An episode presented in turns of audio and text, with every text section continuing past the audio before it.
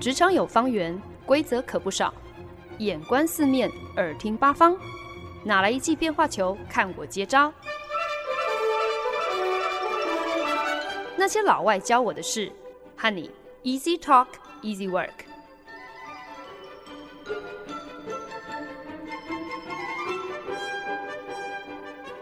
您现在收听的是好家庭联播网台中古典九七点七，台北 Bravo 九一点三为您带来的节目。那些老外教我的事，我是欢恩。从疫情开始到现在，我已经整整两年的时间都是在家上班。当然，中间偶尔还是会进办公室跟客户开会，或者是和同事讨论。可是绝大多数的时候都是依赖视讯会议来进行每一天的工作。我们公司在疫情之前就已经是视讯会议公司 Zoom 的客户，所以员工每一个人都有被分配到一个自己的 Zoom 账号。可以随时开启个人线上会议室，邀请同事或者是客户来加入开会。在疫情爆发之后，相信有不少听众朋友应该有关注到跟 Zoom 相关的新闻，知道说 Zoom 因为这一场疫情，整个身价是水涨船高，因为忽然之间，几乎所有的公司，甚至是中小学、大学、学校，都必须要想办法从实体转到线上。那即使当时市面上已经有很多不同的视讯会议软体，包括像是 Google Hangout、Google Meet，微软有了 Skype 之后呢，也另外推出了 Teams。Cisco 思科科技底下也有 Webex 这样的一个视讯平台。可是呢，在疫情期间，就是因为 Zoom 有一个特别简单好用的这个使用者界面，所以就成为了很多公司唯一指定的视讯会议软体。在短短的一年之间呢，Zoom 这间公司的市值就突破了一千亿美金。很多听众朋友可能有所不知，就是 Zoom 这间美国新创科技公司，虽然它确实总部也是设立在美国加州，可是呢，公司的创办人其实是一位土生土长的中国人，叫做元征。元征和他创办 Zoom 的背后的这个故事。虽然并没有像我们之前在《崩坏吧独角兽》系列当中讨论过那些公司一样，好像有很多特别高调、很嚣张，而且充满背叛、内斗，还有各种争议这样子的一些 drama。呃，相对来讲，Zoom 的创办过程其实是还蛮 peace 的，可是其中精彩程度却丝毫不逊色。元征他在一九七零年出生于中国山东，小的时候就已经展现出他的创业魂。小学四年级的时候呢，他就知道去工地拾荒，收集废铁来回收赚钱。后来他听说，其实铁工厂只用得上铜的金属部分，所以就突发奇想，决定要来生火提炼废料里面的这些金属哦。最后只差没有把呃邻居家整个烧掉。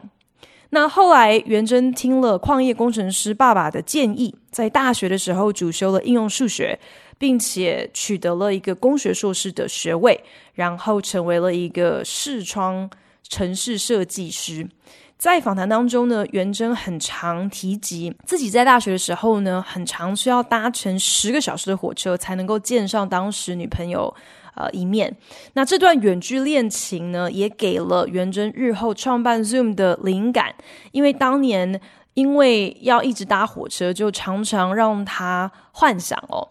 总该有一个不需要费时十个小时，仍然能够和女友维系感情的方式吧。后来，元征进入职场之后呢，被派赴东京接受训练。有一个很特别的机会，听到了比尔盖茨本人的公开演说，深受启发。他相信网际网络正是未来的一个趋势。可是，如果任何人真的想要能够趁势而有所作为，那非去美国不可。所以呢，元征就在一九九七年第一次申请了赴美签证。可是呢，竟然在两年之间，接连被拒绝了八次，但即使是这样子，他却从来不气馁，甚至曾经表示，他当时的想法就是，除非今天是美国移民局亲自来告诉他说，你永远不可能可以入境美国，不然呢，他会一直坚持下去，一直申请到取得签证为止。果然呢，在第九次申请的时候，真的是皇天不负苦心人，元珍总算是顺利过关。到了美国之后，就加入了当时才新创差不多两年、员工人数也不过十几人的 Webex。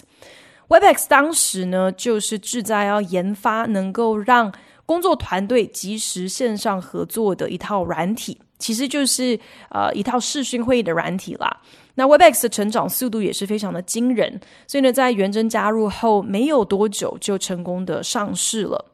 二零零七年，Webex 被 Cisco 思科科技收购，元真升任企业副总裁，负责 Cisco 公司旗下的呃合作软体。一开始的时候，其实元真在 Cisco 也不觉得有任何可挑剔之处，他的薪资非常的优渥，他一个人。呃，管理上百个工程师哦，而且与公司的领导阶层也有非常好的关系。呃，跟着 CEO 也有很多的学习。可是呢，元真就慢慢发现，呃，Webex 的客户对于 Cisco 旗下的这些合作软体，其实并没有非常的满意。那客户们真正需要的是一个可以和手机使用无缝接轨，等于是以以行动为主。而且必须是以视讯优先的这样的一个通讯解决方案，这才是客户想要的产品。元真深深相信自己可以成功的为 Cisco 打造出这样子的一个产品，可是很无奈，那个时候 Cisco 并没有元真这样子的一个远见还有洞察，所以在有志男生情况之下，元真就毅然决然选择辞职创业。那这个选择本身风险极大，是一定是可以想象的。当年四十一岁的元真，等于是中年创业，放弃一份条件非常好的呃稳定工作，而且是一个很高阶的管理职位，而且其实也是赌上了他费时十余年奠定的一个很有前景的职涯嘛。所以呢，第一个要说服的当然就是。呃，袁太太，所以他花了好一段时间，让太太也可以支持他这样子的一个选择。那其次，当时视讯软体的竞争真的也不是普通的激烈，因为就像我刚刚提到的，各大科技公司其实都已经有推出他们自家的商品，所以你今天要能够端出一个更优质的视讯。会议软体的创新要能够杀出一片蓝海，其实当时有非常多的投资人都是不看好的，所以在 Zoom 前期募资的过程也常常吃很多的闭门羹。可是即便如此呢，仍然有四十多位 Cisco 的工程师深深相信元真的这样子的一个远见，所以最后毫不犹豫的也就选择跟元真出走。一起创立了 Zoom。Zoom 这间在二零一一年正式创立的视讯会议软体公司，在二零一七年就取得了超过十亿美金的估值，成为了一批独角兽。虽然相对于很多其他可能更光鲜亮丽的独角兽公司，Zoom 的知名度是比较低的。可是 Zoom 却在一件事情上头完胜很多其他那些可以说是雷声大雨点小的独角兽同柴们。是什么事呢？那就是当 Zoom 在二零一九年的春天成功上市的时候，它已经是一间有营运的赚钱公司了。不是所有独角兽都有本事这样子说。当时以一股三十九元呃的价钱上市，等于是还没有。上市之前就已经把 Zoom 的市场价值推向了九十亿美金。等到正式上市之后呢，Zoom 的股价飙涨超过七成，让当年四十九岁的创办人元真一天就挤进了美国亿万富翁的行列，成为全美最有钱的人之一。新冠疫情肆虐全球期间，Zoom 可以说是因祸得福，你甚至可以说它是大发另外一种呃灾难财。在一年之间就看到使用者加倍增长，创办人袁真呢也在同年，在二零二零年入选了《时代》杂志的百大人物。在疫情之前，大部分 Zoom 的用户都是公司企业，可是呢，真的可以说是托疫情的福，有越来越多散户。证明 Zoom 的用途其实是可以非常的多元广泛的，不只是适用于一般上班族开会，学校也开始使用 Zoom 来进行远距教学，甚至还有瑜伽教室也会用 Zoom 来进行线上授课，就连美国知名的电视节目 Saturday Night Live 都曾经用过 Zoom 来预录节目。Zoom 之所以能够在众多视讯会议软体当中闯出一片天。其实原因很简单，就是市面上很多其他的选择，这些产品他们的使用者体验真的都非常的不理想。拿元真的老东家 Webex 来说。使用者登入会议的时候呢，Webex 需要先辨识使用者今天究竟是用手机还是用电脑登入。如果是手机的话，你是苹果使用者还是 Android 使用者？如果是电脑的话，你是用 Mac 还是在用 Windows？要先做出这样的一个辨识之后，才能够判定应该要在背后启动哪一个版本的 Webex 来支援。所以你可以想象，有这样子这么迂回的一个过程，连接的速度肯定是非常的缓慢。而且那个时候，如果有太多人同时加入这场视讯会议，也会影响到会议的画质还有音讯。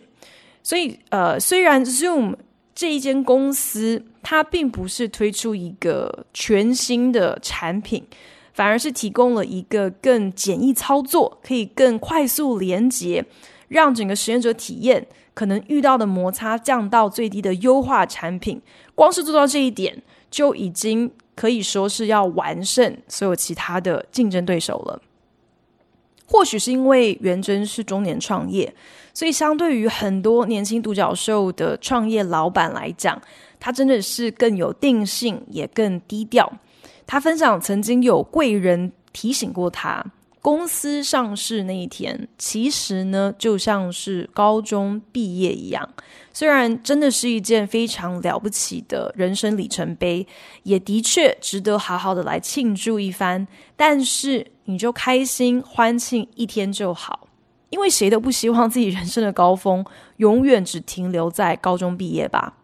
创业是一场马拉松，未来要走的路还长得很，所以上市完之后，庆祝完之后，就应该要专心眼前还需要完成的这些工作。相对于其他年轻气盛的新创创办人，元真的节俭更是出了名。他不止没有自己的什么靠窗的豪华办公室，他宁可时不时就跟特定的团队或者是部门并肩而坐。好，一起来商讨特殊案子的进展。元真甚至会因为转送亲朋好友一些公司的周边用品，比方说是印有 Zoom 商标的背包，不过是这样子的一点小事，他都会坚持要还公司钱。元真曾经在多次公开的访谈当中分享。Zoom 在成立初期的时候，他曾经亲自 email 给所有取消了 Zoom 服务的用户。那当时候就有一位用户，他就回信表达他的不满，因为他误会了，他以为 Zoom 今天是大举寄送了假装来自执行长的这个罐头信件，所以就呃非常的严厉谴责，非常不齿 Zoom 这种不诚实的小手段，好像是想要蒙骗。呃，使用者哦，让使用者好像感觉很好，可是其实这根本就只是一些呃鱼目混珠的小动作啦。元真看到之后呢，就马上亲自回信，保证说自己真的是公司执行长本人，甚至还主动说，如果你不信的话，我愿意此时此刻我们一起上 Zoom，让对方来给自己验明正身。所以从这样子的一个小故事，你可以想象，对元真来讲，Zoom。这间公司对于用户的诚信和用心，绝对是他极为看重的价值。这也就是为什么在几年之后，Zoom 开始因为资安还有用户隐私引发一些争议，甚至是被外界质疑说 Zoom 这间公司的诚信有问题。这是一件多么讽刺的事情！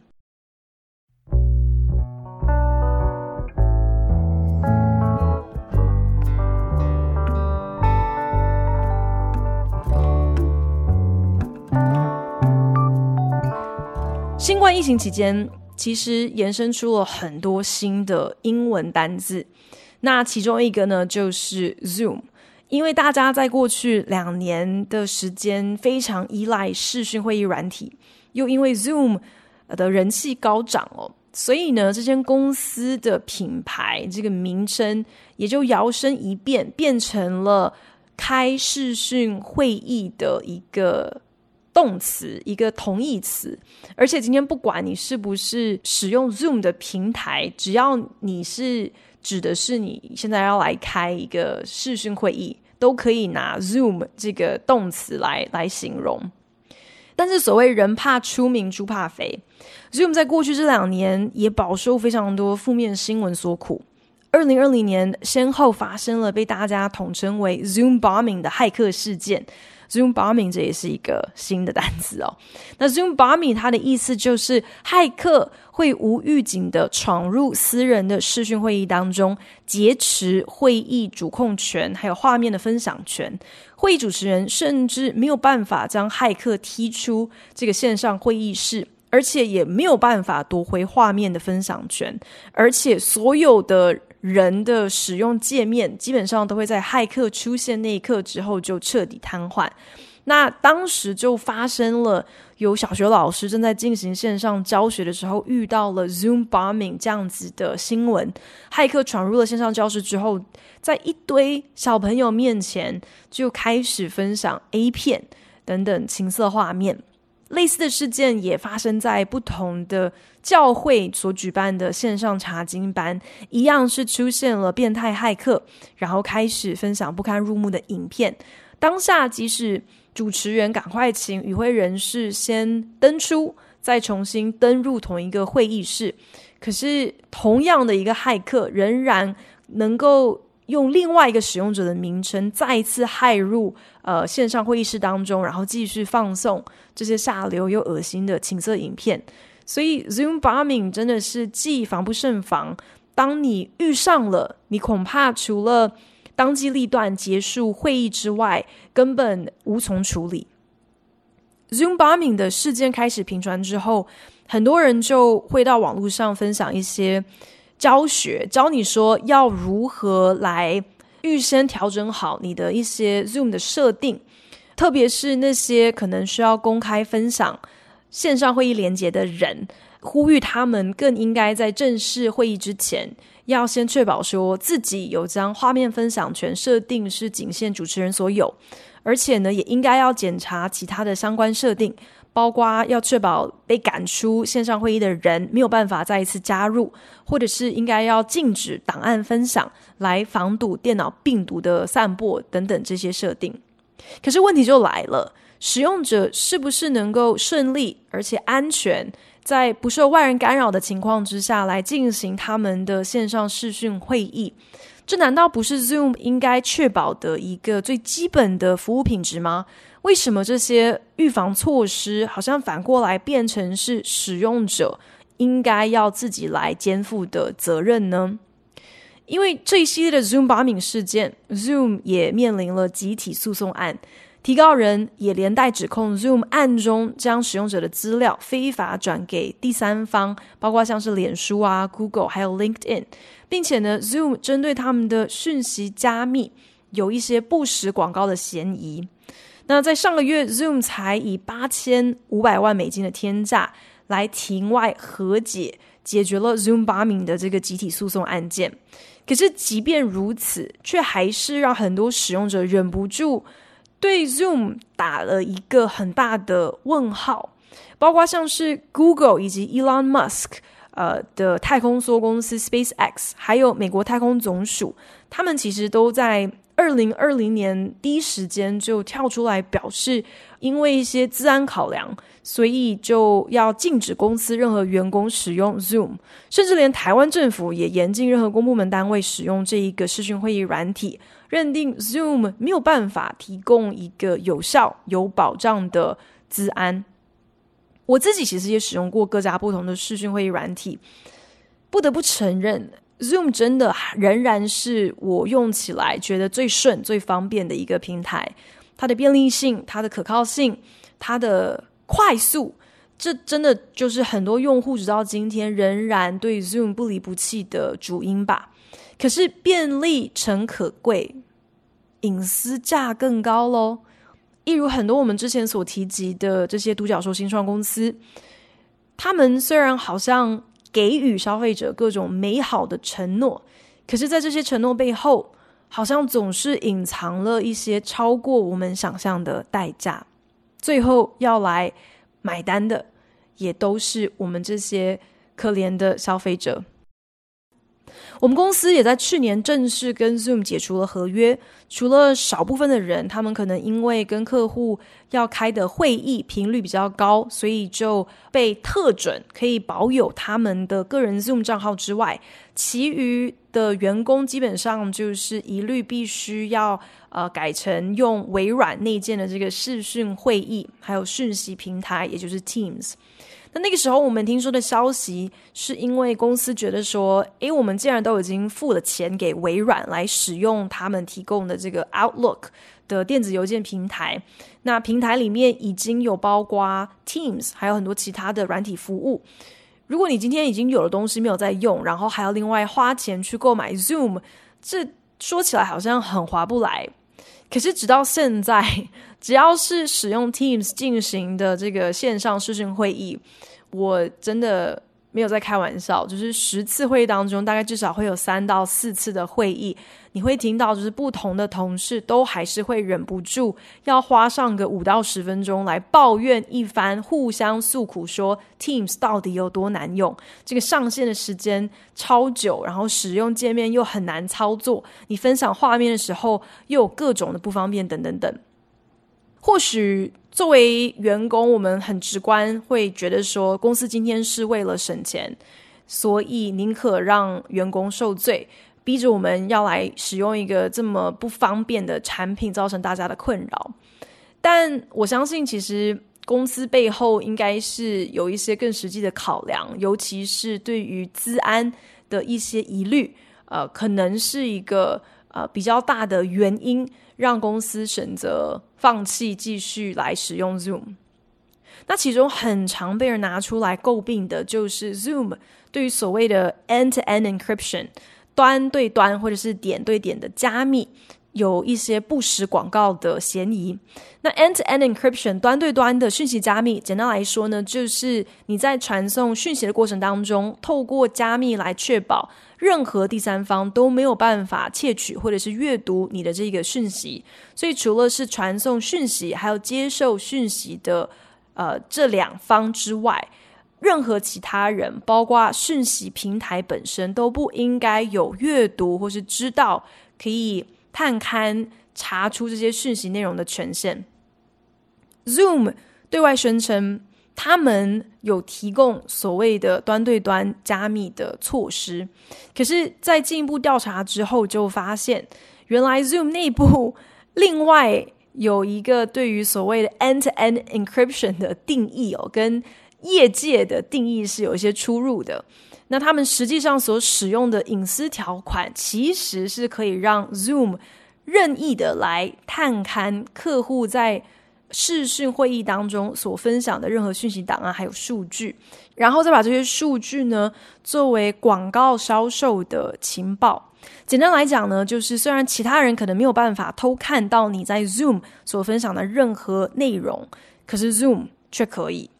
这背后不仅仅踢爆了 Zoom 的诚信问题。你如果没有 end-to-end encryption 的话，你为什么要误导大家说你有呢？没有据实以告，其实 Zoom 今天是可以掌握到你在视讯会议当中的这些私人对话以及会议内容。除此之外呢，另外一个让大家格外担心的事情就是 Zoom，你到底会不会竭尽所能的来保护你的用户隐私呢？那这样子的顾虑其实是出自于。很多大科技公司，包括像是 Google、脸书还有微软，他们都会定期公布一个所谓的透明化报告，会告知社会大众说他们在哪一些国家、什么地区收到多少笔这个当地政府要求平台提供用户资料的案件。那这些大公司呢，也会在报告当中透露说，公司是不是有乖乖照办哦？在什么样的情况之下，公司会选择，或者是可能不得已，就必须要来配合政府的要求。那一开始的时候，Zoom 一直是没有比照办理，没有呃一起就是对外公布这样子的一个透明化的报告，那就让很多人担心啦。毕竟啊、我们可能使用 Zoom 进行各种。商业机密相关的一些会议内容，或者是一些其他什么样机密的会议内容。如果今天啊、什么中国政府啊，或者是美国政府来跟 Zoom 说，我想要调阅某某某在你们平台上的这些通话记录的话，Zoom 它到底会做到一个什么的程度来保护大家的隐私呢？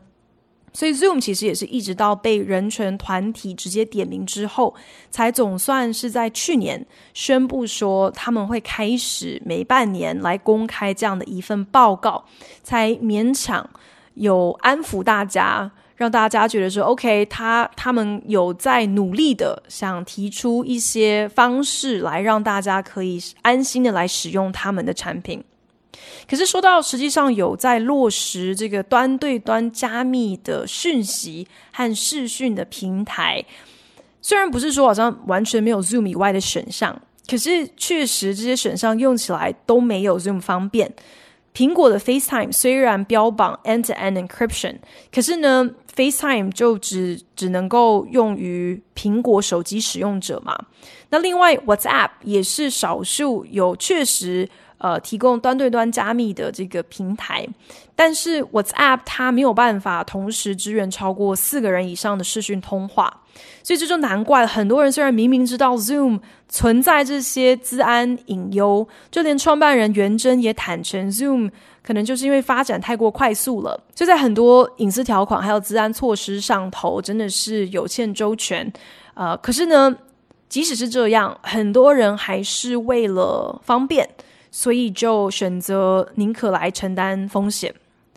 我在想，可能很多人的心态都是在新闻上看到那些什么 Zoom bombing 的案例啊，或者是个资外泄的情况。哎呀，我没有那么衰，不可能会发生在我身上的啦。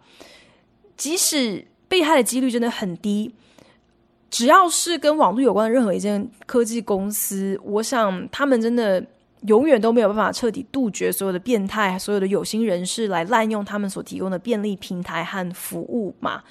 可是，我觉得让我最在意的一点，还是一间公司的信誉嘛。我们不要去好像去想要讲一些可能超过一间公司能够控制的事情。可是，今天公司是不是有诚信？是不是对大众坦白？这些事情是。公司本身可以掌握的，所以如果你明明就没有提供特定的一些治安措施，你为何要谎称自己有呢？为了使用体验的便利性，我们究竟愿意给予那些可能有一点点小聪明，或者是有一点点狡诈的公司，愿意给他们多少的宽容？愿意怎么样子的睁一只眼闭闭一只眼呢？那在这样的一个过程当中，我们自己又愿意承担多少的风险和代价？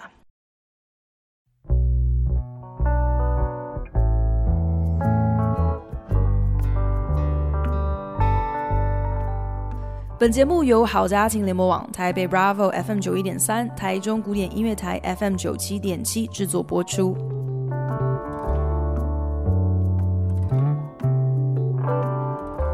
苹果在二零一九年默默的在所有的 Mac 电脑上进行了一个更新。这个更新呢，主要是为了要移除下载 Zoom 视讯软体之后，Zoom 会悄悄的在使用者电脑上安装一个 Web Server，一个视窗伺服器。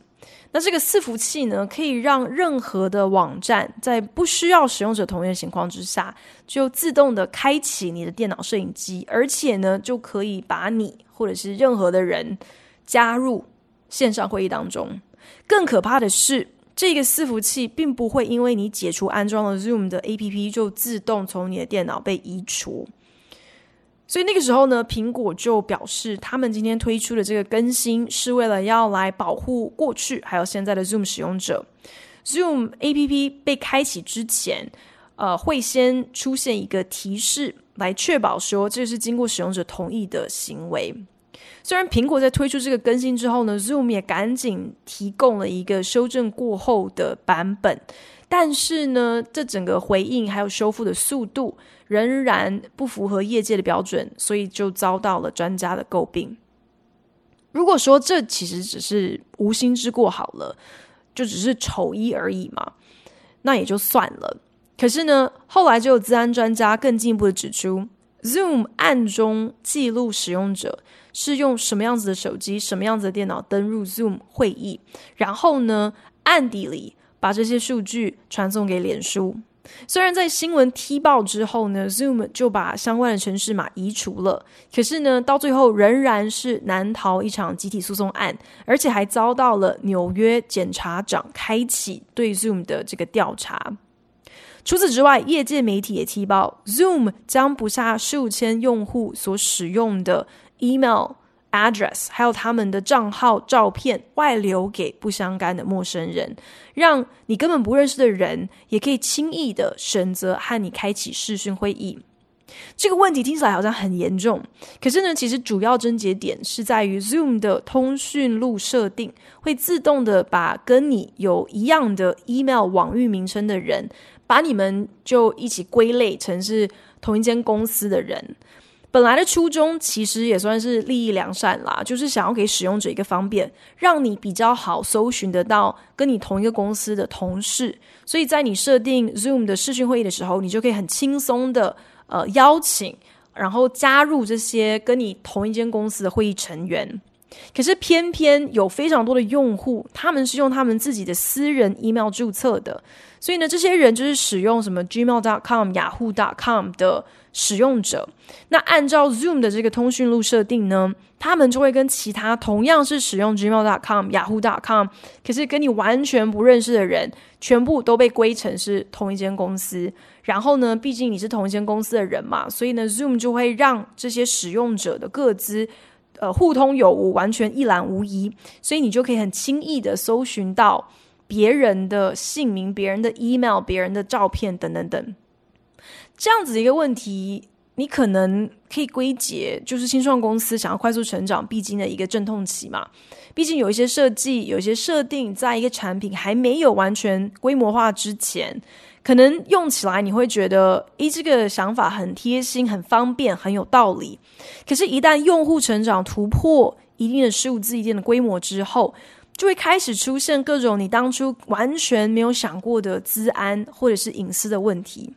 所以也不能够说，好像 Zoom 是一个什么特别坏心、有心机的独角兽，好像他们心存恶意，从一开始就想要剥削使用者。其实这都不是真的嘛。你真要说起来，跟前几集提到的那些独角兽相比，Zoom 真的是单纯又务实太多了。他们整个过程当中完全没有想要瞎扯或是吹牛，也没想过要使用任何非法的小手段来成长、来获利。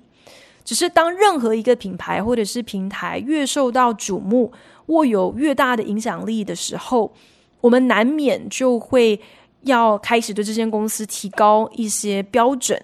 毕竟，就像蜘蛛人的那句名言：“你权力越大，你的责任当然也就越重。”虽然我确实还是会觉得，确保创新产品安全有品质，不会侵犯到我的权益。这不应该是作为使用者的我应负起的责任，这应该是公司，你就应该要先做好万全的准备。可是，毕竟我们现在活在一个资讯爆炸的时代，消费者可以透过非常多不同的管道来做足功课，再做好自己的一个判断。不是有个说法说这个世界上没有丑女人，只有懒女人吗？我觉得我们也可以把这个道理套用一下。来说，这个世界上没有所谓无知的消费者，只有懒惰的消费者。当然，如果今天公司刻意去隐瞒、去蒙蔽消费者，那是另外一回事。可是，我们应该都要有一个心理准备，要清楚说，今天真的任何跟数位科技有关的公司、产品也好。他们的背后肯定都存在着一些资安啦、个资外泄啊、隐私被侵犯的隐忧，这有点已经变成是使用者的一个入场费了。当新创公司推出一个闪亮亮的全新产品，标榜怎么样子破天荒的便利性的时候，在我们趋之若鹜、抢着当第一只白老鼠之前，我们可能都。需要替自己踩一下刹车，提醒自己说：新科技、新产品总会存在一些隐形的成本，而且有的时候只有时间才真的能够帮你把这一笔账算清楚，因为便利诚可贵，可是隐私价更高啊！谢谢您收听今天的那些老外教我的事，我是欢恩，我们下礼拜同一时间空中再见喽，拜。